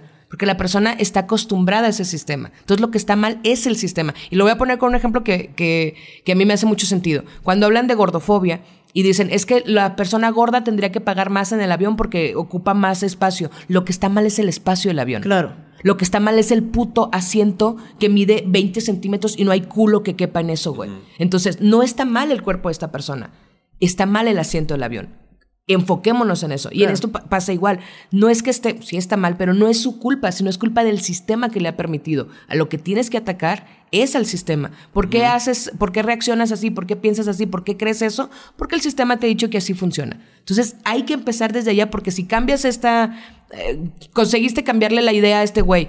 Ajá, pero el sistema sigue perpetuando y sigue creando un montón de estos güeyes igual porque no lo cambiaste de, de raíz. Otra vez tener que volver a la O sea, raíz. creo que, creo que es importantísimo cuestionarnos nuestras certezas cada que sea posible. Cada que tenga la menor provocación, cuestiones Sí. tantito. Porque sí, ¿Por justamente. qué crees lo que crees? No.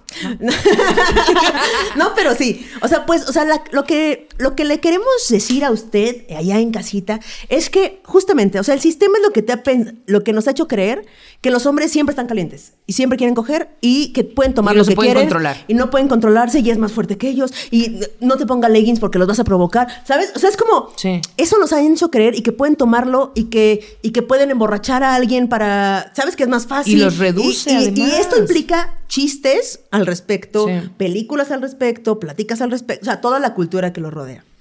Y nos han enseñado a las mujeres que calladitas nos vemos más bonitas, que la estamos haciendo de pedo todo el tiempo, que estamos exagerando, que ay, güey, bien que querías, no quería María, pero bien que las piernas abría. Y así, dichos, chistes, cultura en general, películas, todo nos lo ha hecho decir así. Entonces, cuando aparece una acusación de acoso, nos vamos a ese sistema, nos agarramos de ese, pero yo estaba ahí, pero güey, pero me aceptó eh, los chupes, pero, pero tal vez sí quería, pero fue confuso, pero estábamos, estábamos pedos, pero no, no sé si me dijo que sí realmente. Eso es lo que tenemos que desaprender y cuestionárnoslos un Todo el tiempo. chingo, todo el tiempo, porque es mentira. Es una construcción social. Spoiler. Es ¿Sabes? mentira, sí. Es mentira. Es una construcción que nos acomod que le, le acomodaba al sistema. Y entonces ese sistema es el que tenemos que derrocar todos porque a nadie nos viene bien. Nos atraviesa a todos. A hombres, mujeres, heterosexuales, cisgénero, transgénero. A todos nos atraviesa y es el que hay que tumbar a pues, ¿sabes? Porque Ay. nos hace un chingo de daño. Esa frase la traía- no la traía apuntada, ya me la Está- sé de antes. Ay, qué bueno, te salió muy natural. A mí me gustan mucho de esas. Yo sé, yo sé. De esas frases. Yo sé, yo sé. Sí, sí, Pero sí, entonces, entendió. realmente dejemos de creer que tenemos la razón todo el tiempo porque es mentira. Cuestionémoslo todo. Un chingo de veces, las veces que hay necesario. Y en verdad, este pedo de traigo doble discurso en la cabeza es súper sano, súper enfrentador con nosotros, lo que pensamos, con lo que pens o sea, con lo que decimos, con todo. En verdad, no tenemos la razón, se los juro. Abrirnos a la posibilidad, a la, a la siquiera posibilidad de que podemos estar equivocados. ¿Y qué tal Te qué? abre un universo de posibilidades de aprender todos los días a ser una persona distinta, güey. Sí, claro. Y está bien chingón. Está bien chingón que hoy, a partir de esto, mañana, al rato, voy a ser otra persona. Vamos a ser otras personas. Ustedes allá en casa, televidentes, van a ser otras personas. Porque aprendiste cosas y Claro. te diste la oportunidad de decir, híjole, se me hace que sí como que medio la estaba yo cagando. Claro. Y empiezas a cuestionarte y empiezas a aprender y a crecer.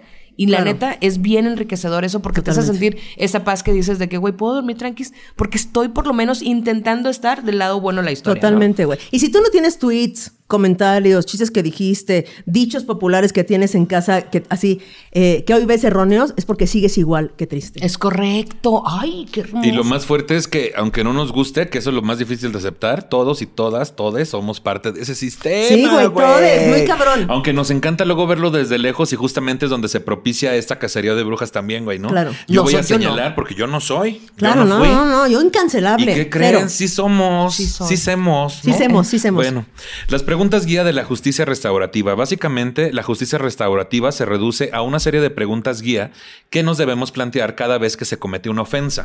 En realidad, estas preguntas guía constituyen la esencia de la justicia restaurativa. Restaurativa. Número uno, ¿quién ha sido dañado? Esa es la primera. Número dos, ¿cuáles son sus necesidades? Que ahí es donde se nos ven los calzones. ¿no?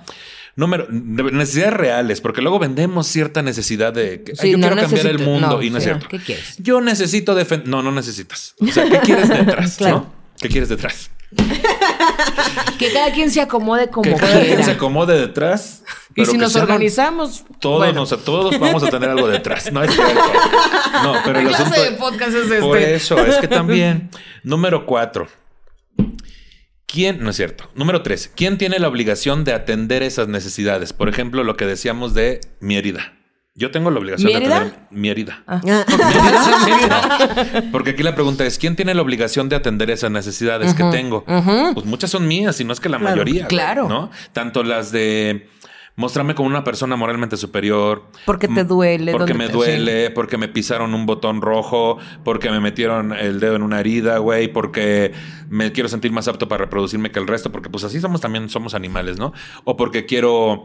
¿Qué quiero? Aplausos, sí. O porque también quiero aplauso, o porque realmente me caga esa persona, o Sí. porque quiero que piensen que soy más defensor Venganza. de mi causa de lo que soy. ¿De dónde viene? Sí, o sea, ¿de dónde viene eso? Y eso está bien cabrón, porque enfrentarnos a de dónde viene eso, qué me dolió, es mi abuela Bien decía, lo que te choca, te checa. Sí, bien ¿Por qué cabrón. te choca, güey? Y entonces empiezas a descubrir cosas que tú no querías saber de ti y que tú no querías y que además tú no creías que tenías y dices, puta, sí los tengo. Claro. Sí soy, Sí, claro. sí me duele por eso. Sí soy. O Y- sea, y- yo hablando del tema de comediantes, güey, claro que súper soy. Súper soy. Después de este escándalo del que ya hablamos y de otros más, yo me voy de gira con gente sensual y no quieres saber la cantidad de chistes capacitistas que le hice a, Quique Vázquez. O sea, dentro del consenso que podamos tener él y yo sobre que él me haga chistes homofóbicos, menos de los que yo le hago capacitistas, se vuelve esta interacción en un público en vivo, en un podcast en vivo, una vez más, poniéndome en un lugar desde la compasión hacia mis compañeros. Claro. La vida te enseña cosas Claro. muy cabronas. Yo aquí que voy a hacer un súper rápido, lo invité a una de mis clases y era por es por Zoom. Y entonces entra, pero entra primero eh, la imagen y luego la, de- como desfasado, Ah, ¿no? salió La- chueco. sal- no, pero espérate, mejor aún, güey. Le dije, estás entrando, estás entrando ta- retardado, Retrasado. retrasado. Sí. Le dije, entraste retrasado. Y me dijo, no, así venía. Le dije, Enrique, están los muchachos, por favor, contrólate. llevada, seas llevada. Muy llevada. yo. A mi Quique Vázquez. Acomódeselo. Bien, número cuatro. ¿Quién tiene algún tipo de interés en esta situación? Porque Ah, ¿quién luego. gana? Ajá. Porque luego jalamos chingo de gente, güey. Sí. O sea, jalamos un chingo de gente que no tiene nada que ver con esta situación. Y un chingo de gente que no tiene nada que ver se mete. Claro. Y ahí es donde entra el desmadre. Si hay gente ¿no? que solo quiere opinar. Pero solo quiere supuesto. pertenecer a una conversación que ni le, ni le corresponde. Por convivir. Por convivir. Porque el pertenecer también le hace sentir más apto. Por la Pero posibilidad otra de un vez vuelve la herida. Porque vuelve quieres herida. pertenecer, porque no, porque no te has sentido parte de. Porque Claro. quieres el foco, porque no te sientes parte de algo. Porque en la tu droga vida. destruye. Pues ya sé. Sí. ¿Cuál es mi necesidad? ¿Por qué quiero participar en Eh. esta situación?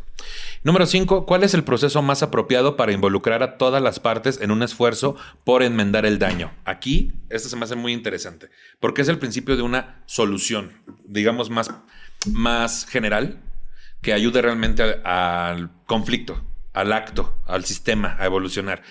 ¿Cómo lo podemos hacer, güey?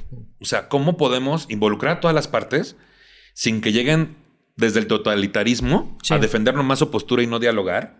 Donde haya porristas detrás de una o de otra, fomentando que no haya conciencia sobre sus actos ni las consecuencias que tuvieron sobre la parte afectada o sobre el resto de la parte de la comunidad que también puede ser afectada. ¿Cómo nos juntamos todos sin matarnos? Está bien. Está cabrón. Sí. No tengo paso. No sabe, no contestó. Es que está muy cabrón porque creo que, o sea, yo no sé, en este caso que estamos como platicando varias veces, yo no sé si, si ha habido una llamada, un mensaje de, güey, sí, sí la cagué. O sea, realmente con la comunidad. O sea, yo no sé si haya una parte en la que esta persona se le hayan escrito a una parte de la comunidad trans, por ejemplo, a Elisa, a Ofelia, a un montón de banda decir, ¿sí? O sea, ¿sí te dolió lo Sí, que yo dije? ajá, ¿Sí te a- lastimé? A, a mí me consta, por Sí, ejemplo. ¿sabes? Y, y que, y que hay un diálogo ahí, porque aparte ahí está en corto. O sea, no es lo mismo que hablar acerca de alguien Claro, que está más- lejano. más alejado. Es parte de la misma comunidad de comediantes. Está a un mensaje y sé que tienen los números mutuamente. Sí. O sea, realmente hay suficientemente valor y responsabilidad de decirle, oye, güey, sí, sí la cagué o, o nada más es, o Sí, sea, a, mí, a mí de quien me consta, previo y posterior es de Ricardo y de Solín. Del resto no sé, no digo que no lo hayan hecho.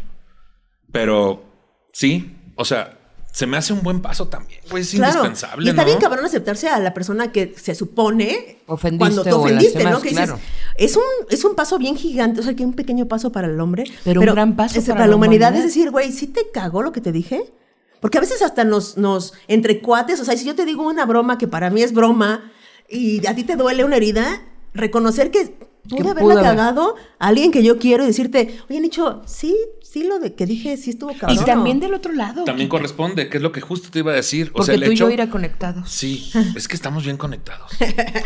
que justamente yo hablar con estas personas que quiero un chingo, con el único que no he hablado es con Alex Quiroz, pero hablar con Slobo, con Ricardo y con Solín se me hace gran parte del proceso, güey.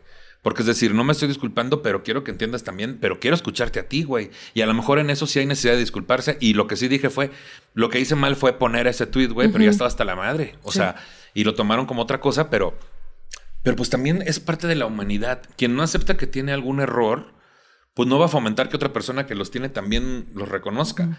Hay mucha impotencia cuando tú reconoces y del otro lado no se reconoce. Claro, pero es pedo de los otros. Pero es pedo de los otros, no tuyo. No es, justamente, es hacerte cargo tú de tu herida, de que Y no, que no es que valgas menos, güey.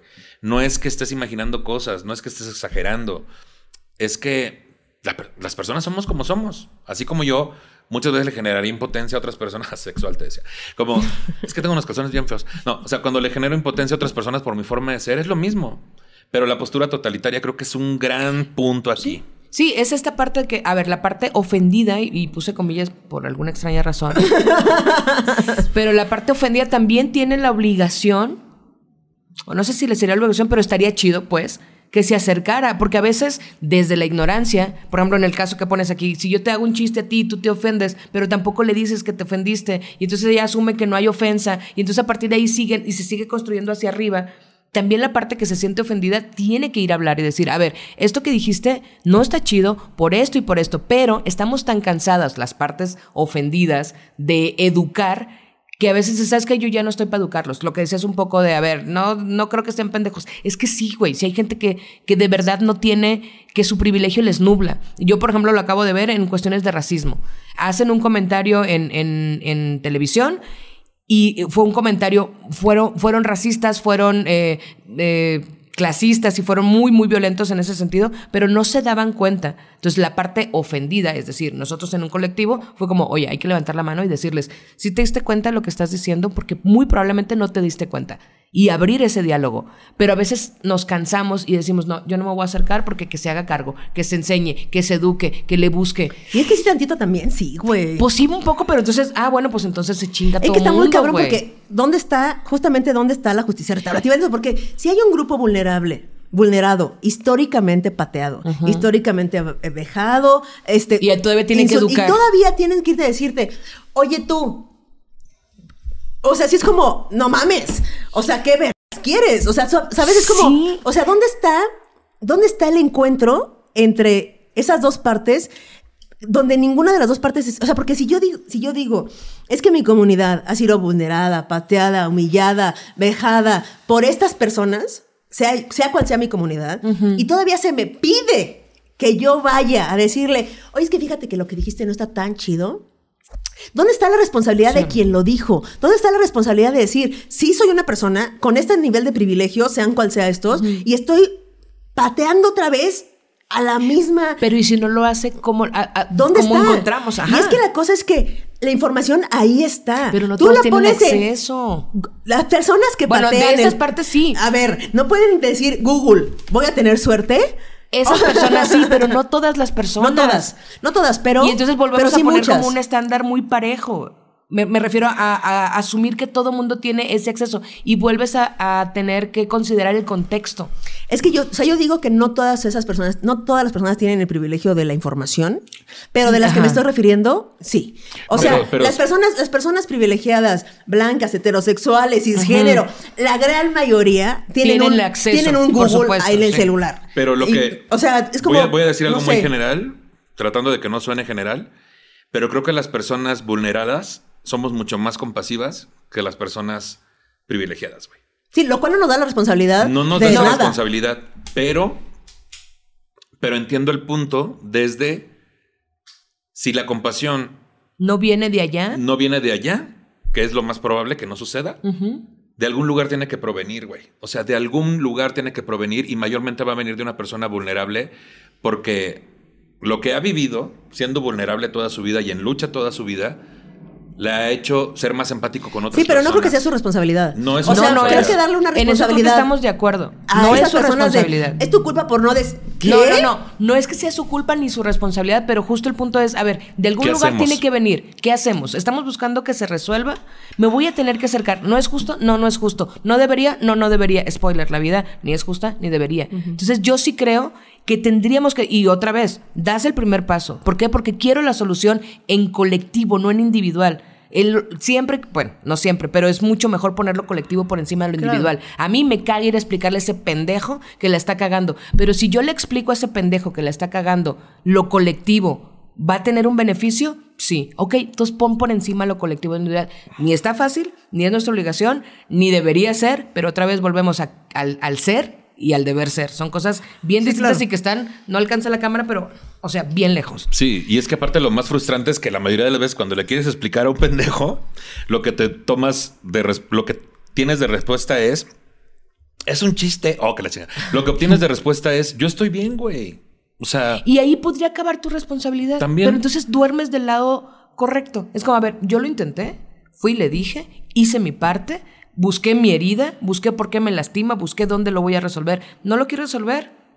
Que Dios te. Y también creo que hay que hacernos muy responsables de tener un micrófono, de tener Eso una audiencia, de tener un acceso a Twitter. De, o sea, nos tenemos que hacer responsables, sí o a huevo. O sea, porque o, o viene una responsabilidad de conciencia de, güey, estoy, estoy- esto es lo que... O viene una cancelación. O sea, de alguna manera tiene que haber una responsabilidad en lo que decimos cuando tenemos un micrófono. Y nadie está a salvo de una cancelación. Nadie, por suerte. Y la gente corresponsable. Claro. O sea, también, si el puñetón de 7 millones de seguidores no se asume responsable, tú como seguidor deja de ponerle like, Claro. deja de compartir, deja de celebrarle Claro. su chiste. O sea, también nosotros, nosotros me refiero a la gente de a pie que no tenemos millones, también tenemos que ser corresponsables y decir, a ver, ese güey va a seguir diciendo pendejadas porque ya se le dijo, inclusive se le repitió y sigue diciendo pendejadas, pues ya no lo voy a seguir, ya no lo voy a, ya no le voy a dar eco, ya no voy a resonar lo que está diciendo. También nosotros, porque es bien fácil decir, el del micrófono que tenga responsabilidad, por supuesto, y yo. Claro. Yo que lo sigo también, güey. Deja de seguir, deja de compartir, deja de comentarle, estás muy. O sea, ya, güey. Es que ahí está el poder. Ahí está el poder, Sí. exacto. Mira, las directrices de la justicia restaurativa, al empezar a pensar en las aplicaciones prácticas de la justicia restaurativa, los siguientes 10 principios o directrices nos aportan otra guía. Estos principios pueden servir para diseñar o evaluar programas, al igual que las preguntas guía, estos principios pueden ser útiles a la hora de elaborar respuestas o casos a situaciones específicas. Primero, centrarse en los daños ocasionados por el delito más que en las reglas violadas. Demostrar el mismo interés y compromiso hacia víctimas y ofensores, involucrando ambas partes en el proceso de justicia. 3. Trabajar por la restauración de las víctimas, ayudándoles a recuperar su sentido de control y atendiendo las necesidades que ellas mismas vayan percibiendo. 4. Apoyar a los ofensores junto con motivarles para que entiendan, acepten y cumplan con sus obligaciones. 5. Reconocer que, aun cuando las obligaciones de los ofensores puedan ser difíciles de cumplir, estas no deben ser concebidas como castigo y deben ser realizables. 6. Generar oportunidades para el diálogo directo o indirecto entre víctimas y ofensores cuando sea apropiado. 7. Encontrar medios efectivos para comprometer a la comunidad y abordar las condiciones que den origen al crimen por eso, por eso no. a mí me pareció muy aterrador eso. Yo espero que no suceda. Yo digo que la justicia restaurativa hay que cancelarla. A ver. Porque si va a dar origen al crimen, me parece que está violento. Siete. Encontrar medios efectivos para comprometer a la comunidad y abordar las condiciones que dan origen al crimen dentro de la comunidad. Eso sí. Eso sí. Ocho. Estimular. estimular me gusta. Yo digo que termine ya. Con eso yo creo que está muy bien, me restaura. a mí eso me restaura. A mí me restaura la estimulación. Muy cabrón. Estimular la colaboración y la reintegración tanto de víctimas como de ofensores en lugar de coerción y el aislamiento. 9. Prestar atención a las consecuencias imprevistas de nuestras acciones y programas. 10. Demostrar respeto hacia todas las partes, víctimas, ofensores, colegas del sistema de justicia. Kikis, tus conclusiones. Ay, qué bueno que ya digan las conclusiones. Qué calor dio este podcast, ¿eh? Estuvo fuerte, estuvo chingón. Pero yo creo que, este, pues mis conclusiones son lo que dije hace ratito. Cuestionémoslo todo, sobre todo a nosotros mismos, cuestionemos nuestras, nuestras, si tienes una certeza, híjole, sí, cuestionala porque está bien difícil la certeza tenerla. Eh, normalmente cuando uno tiene una certeza, está equivocado. Ay, qué fuerte. Ay, eso así del aire. La ah, la agarraste. Oye, muy bonito. Ay, déjame pensar algo muy interesante que decir. No, bueno, yo al final de cuentas creo que si seguimos buscando el castigo en todos los aspectos, tanto en la justicia eh, judicial o que en la cancelación y que en cualquier ámbito de la vida, si seguimos buscando el castigo, no vamos a avanzar. El chiste es ¿qué vamos a enseñar? ¿Cómo le hacemos para que eso deje de pasar, ¿no? Para ir a la raíz del problema, porque siempre el pedo está ahí. Y sí, cuestionarnos siempre por qué creemos lo que creemos. No, pero sí, ¿por qué pensamos eso? ¿De dónde viene? Si la herida es nuestra o es ajena, si es tuya, te cargo, si es ajena, suéltaselas. Y, y no es responsabilidad de nosotros, pero sí creo que es importante dar el primer paso. Si después de ese primer paso del otro lado una respuesta, pues que se vayan, que se pongan su ropa, que nos dejen el dinero sobre la mesa y que se vayan. Y vámonos. Yo mis conclusiones serían Creo que antes de justo aceptar es primero perdonar todo lo que hayamos hecho, güey, porque el justo señalarnos y ser muy duros con nosotros mismos sobre todo lo que hemos hecho a lo largo de nuestra vida es exigir demasiado. Si eso pasa con nosotros, todavía es mucha más exigencia hacia afuera, porque no sabemos lo que han vivido otras personas. Entonces, desde la compasión entendamos que hay gente que viene de otros lugares muy diferentes a los nuestros, que los privilegios sí sea satanizado mucho y lo entiendo porque hay mucho coraje ante que otras personas hayan empezado en un lugar mucho más privilegiado que les avanza miles de kilómetros comparado con quienes venimos de posiciones vulnerables. Pero aún así debe haber compasión porque desde la compasión hay intercambio de puntos de vista, hay diálogos y eso es lo único que genera evolución. Si somos totalitarios y simplemente cancelamos o, o somos totalitarios y simplemente nos vale madre, no vamos a llegar a ningún lugar. Y aunque no lo creas, el hacerte consciente, de tus posiciones de poder y del gran mensaje que puedes darle a las personas, así sea una o sean millones, es vital para que haya un diálogo y haya una pequeña evolución. Entonces, muchas gracias por acompañarnos en este episodio. La Kikis, ¿dónde te sigue la gente? Eh, arroba soy la Kiki, sí, escuchen Radio Manguito Chupado, por favor, por piedad, por Dios. Chica Caro. Carol H. Solís en todas las redes, incluyendo TikTok. La H. Solís, ¿por qué Solís? Porque H y Solís Nortis no la buscan, no la van a encontrar. Carolina Hernández Solís, claro que sí, H. Solís. Yo soy Nicho Peñavera, este episodio lo pueden ver en mi canal de YouTube, Nicho Peñavera, ya está disponible en todas las plataformas de podcast. Compártanlos porque urge llegar a muchas más personas con este tema. Quiero agradecer a Romanilis por la producción, a Les Producers y a Charlie Ortega por el guion para este episodio. Y por último, si usted se siente ofendido por el tratamiento que le hemos dado al tema y tiene un montón de sugerencias sobre cómo hacer este episodio de forma correcta, le sugerimos dos cosas. Una, no nos escuche. Y dos, produzca si uno se le estuvo di y di. Hasta luego, amiguitos. Bye.